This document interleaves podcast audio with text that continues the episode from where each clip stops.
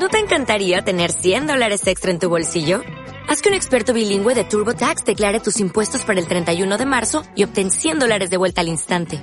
Porque no importa cuáles hayan sido tus logros del año pasado, TurboTax hace que cuenten. Obtén 100 dólares de vuelta y tus impuestos con 100% de precisión. Solo con Intuit TurboTax. Debes declarar para el 31 de marzo. Crédito solo aplicable al costo de la presentación federal con TurboTax Full Service. Oferta sujeta a cambios o cancelación en cualquier momento. La radio es mía. A mí me gusta me velos. Lo que pasa es que de repente ves luego muy tarde y dices, tu madre mía, este ya murió, este ya murió. Sí, los vídeos de boda hay que verlos cuando están vivos todavía. Sí, porque al- al- si pasan 30 años desde la boda ya se te murió la mitad del elenco. Sí. Pachi Poncela.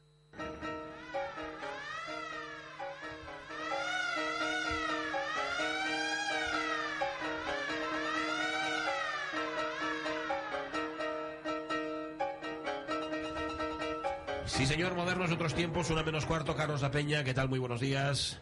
Muy buenos días. ¿qué tal? ¿Cómo estáis? Bueno, después de que la semana pasada trajeras a esta sección al modernos de otros tiempos más desconocido hasta ahora, Jacobo Kostakowski, hoy, para compensar, nos traes al más famoso de todos, al personaje en que muchos pensamos cuando escuchamos la palabra genio. Y no, no me estoy refiriendo, en fin, se me ocurren varios nombres, pero no, me estoy refiriendo a Ludwig van Beethoven, ni más ni menos.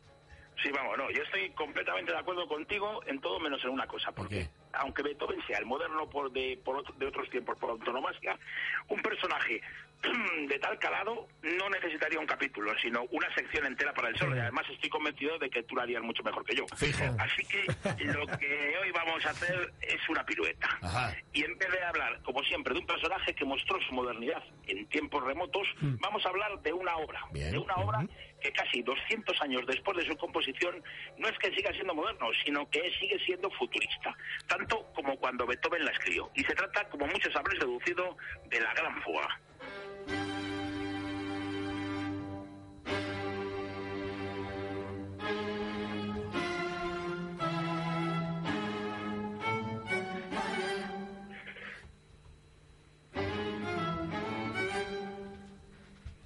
Que escuchamos es el comienzo, la obertura de nuestro moderno de hoy. Yo casi no me atrevo a hablar por encima de semejante monumento. Esto es la gran fuga en si bemol, el opus 133 de Ludwig van Beethoven, de la mano, mejor dicho, de las manos del cuarteto Alban Berg. Y realmente, Carlos, si nos dijeran, vamos a escuchar un poquitín más. Si nos dijeran que esta música compuesta en los últimos años, en este mismo año, en 2016, nos lo creeríamos, ¿no? Yo creo que si no supiéramos que es una obra de Beethoven y que, y que el genio de Bonn murió en 1827, podríamos pensar que la compuso pues desde ayer un autor vanguardista, eh, por ejemplo, pues en Nueva York. Igor Stravinsky, el compositor ruso que revolucionó la música clásica en los años 20 de- del siglo XX también, decía que la Gran Fuga era el mayor milagro que le había pasado a la música. Es decía el autor de La consagración de la primavera, la pieza musical más absolutamente contemporánea y será eternamente contemporánea. Ajá. Apenas está contaminada por su fecha de nacimiento. Solamente con su concepto rítmico encontramos una pieza más sutil que todas las que se han escrito en mi siglo. Cuidadín, eh. dice Stravinsky, sí, vamos, esto ya ¿eh? que te consagren. Dice Stravinsky que la pieza apenas está, a ver, ¿cómo es? Manchada por su fecha de nacimiento. Cu- ¿Cuándo y en qué circunstancias, Carlos, aparece la gran fuga? Esto que estamos escuchando. Sí, mira, los primeros esbozos de esta obra se remontan a 1824, pero no estuvo terminada hasta octubre del año siguiente. Originalmente formaba parte del cuarteto de cuerda número 13, el opus 130, del que era el sexto y último movimiento. Y así la estrenó el cuarteto de, de Chupansig, el 21 de marzo de 1826, un año y cinco días antes de la muerte de su autor.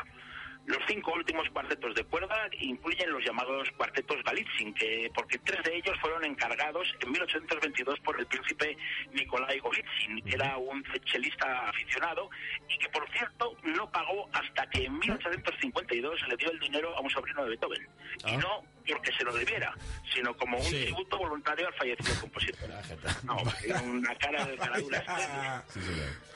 Vamos, los últimos cuartetos pues fueron las últimas grandes contribuciones de Beethoven a la música, su música más radical, donde el genio cuestiona y dinamita el cuarteto de cuerdas clásico, estruja su expresividad en las armonías, maximiza las estructuras, desarrolla el contrapunto hasta donde nadie lo había llevado y elimina todas las barreras que pudieran apartarle de su camino hacia la plasmación de su pensamiento musical más abstracto y más sublime.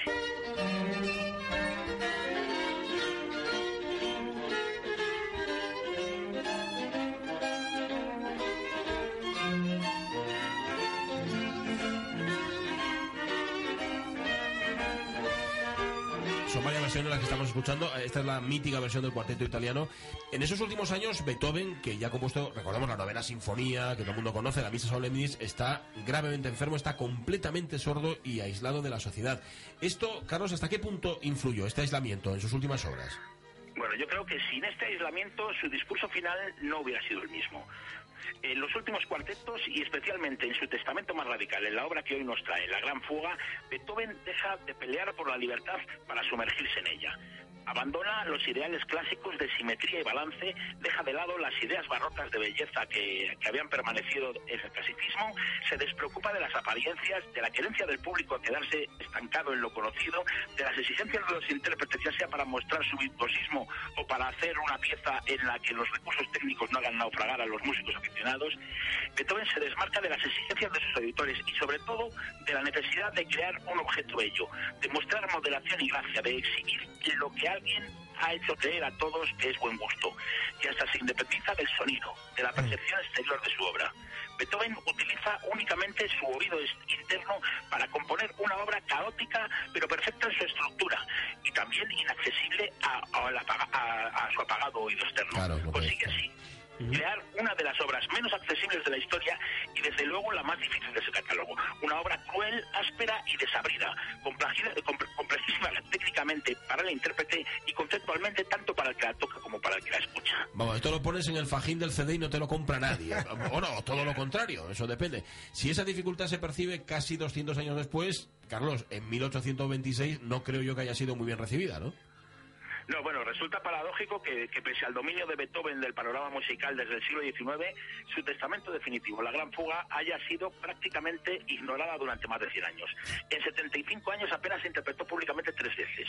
En vida de su autor, La Gran Fuga solamente se escuchó una vez, precisamente el 21 de marzo de 1826, el día de, su estreno, como dijimos, a cargo del cuarteto Chupanqui. Como antes dijimos, era el movimiento final del cuarteto número 13. Y Beethoven, pues no acudió al estreno. Prefirió quedarse en, en una taberna eh, cercana. Ajá. Y entonces, al, al término del concierto, su amigo y confidente Karol, que era el segundo violín de- del cuarteto, le informó del éxito de parte de la obra. Dos de sus seis movimientos, el segundo y el cuarto, habían sido repetidos por la aclamación del público. ¿Y la fuga? preguntó Beethoven. Hall le dijo que nadie había pedido que se repitiera. A lo que Beethoven respondió que los espectadores no eran más que bueyes y asnos.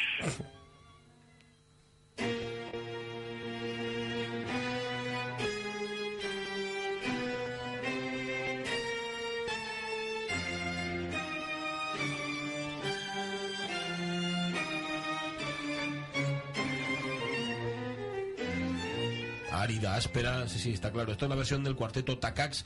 Fue el propio Holmes, este que decías tú, no el de los caramelos, sino el amigo este que fue a la taberna, el encargado de pedir a Beethoven, por encargo del editor, que independizara la gran fuga y que, claro, al quitarle este final, que escribiera otro final para el cuarteto, ¿no? Sí. Y saber por qué Beethoven aceptó hacerlo es una de las mayores incógnitas de la historia de la música.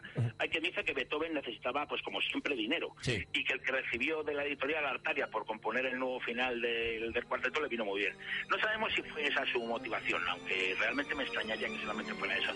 Pero el caso es que la Gran Fuga se independizó como opus número 133 y que, aunque él se negó en principio, al ver el resultado de la versión que el editor Artaria había encargado a Anton Hall, el propio Beethoven hizo también un arreglo para piano a cuatro manos, que por cierto, su manuscrito apareció en 2005 en el Seminario Teológico Palmer en Estados Unidos, en Pensilvania, y se subastó por 1.950.000 dólares. Ujú.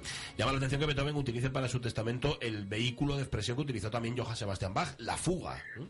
Sí, sí, gran fuga, libre, ya estricta. Ese era el título de la primera edición de 1930, de 1830, perdón. En sus últimos años, Beethoven tenía un gran interés en insertar las formas modernas en los moldes antiguos. Y así le decía Holz que hacer una fuga no es un arte. Yo he hecho docenas de ellas en mis tiempos de estudiantes.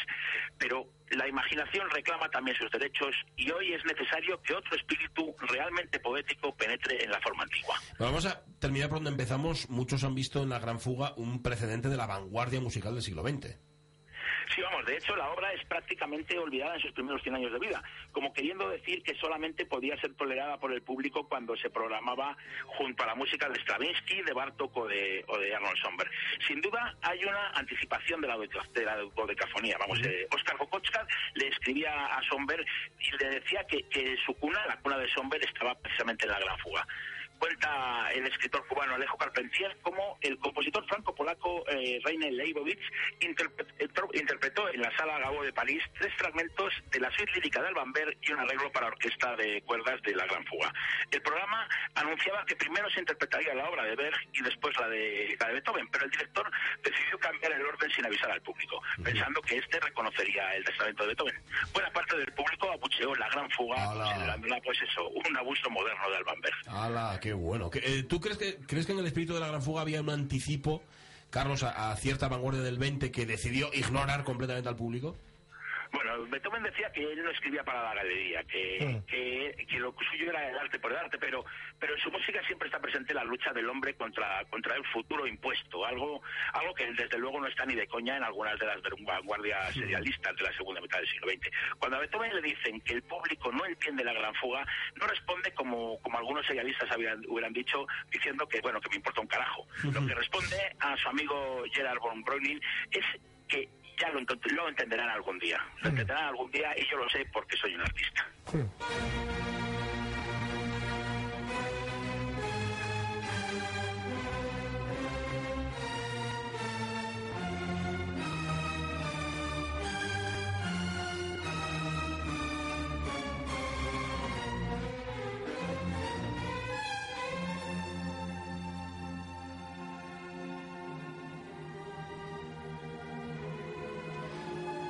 Para orquesta de cuerda, ahí con Rafael Kubelik dirigiendo. Hombre, no, al contrario, yo creo que esto que nos ha contado Carlos Peña sirve para animar a los oyentes, a quienes no la conozcan, pues eso, a que se lancen al vacío. Al fin, si- mal no les puede hacer, ¿no, Carlos? Vamos, pero de ninguno. Pues eso, sí, señor. Sumergirse, sumergirse en, en la libertad y en la obra de Sí, señor. maestra de un genio, pues no, no puede ser. Malo, malo no puede ser, desde luego. Gracias, Carlos La Peña, por este famoso, y por este famoso, por este moderno de, de otros tiempos. Famoso, no sé, infame para muchos, seguro que sí. Desde luego, para muchos también lo llevamos en el corazón y es una música, vamos, que para quitarse el sombrero si lo lleváramos, pero ya se sabe que no lo lleva nadie. Nos vemos el martes, un abrazo, moderno. Venga, un abrazo muy fuerte. Abrazo. Y se acabó. Bueno, mm, cinco minutos faltan para que sea la una.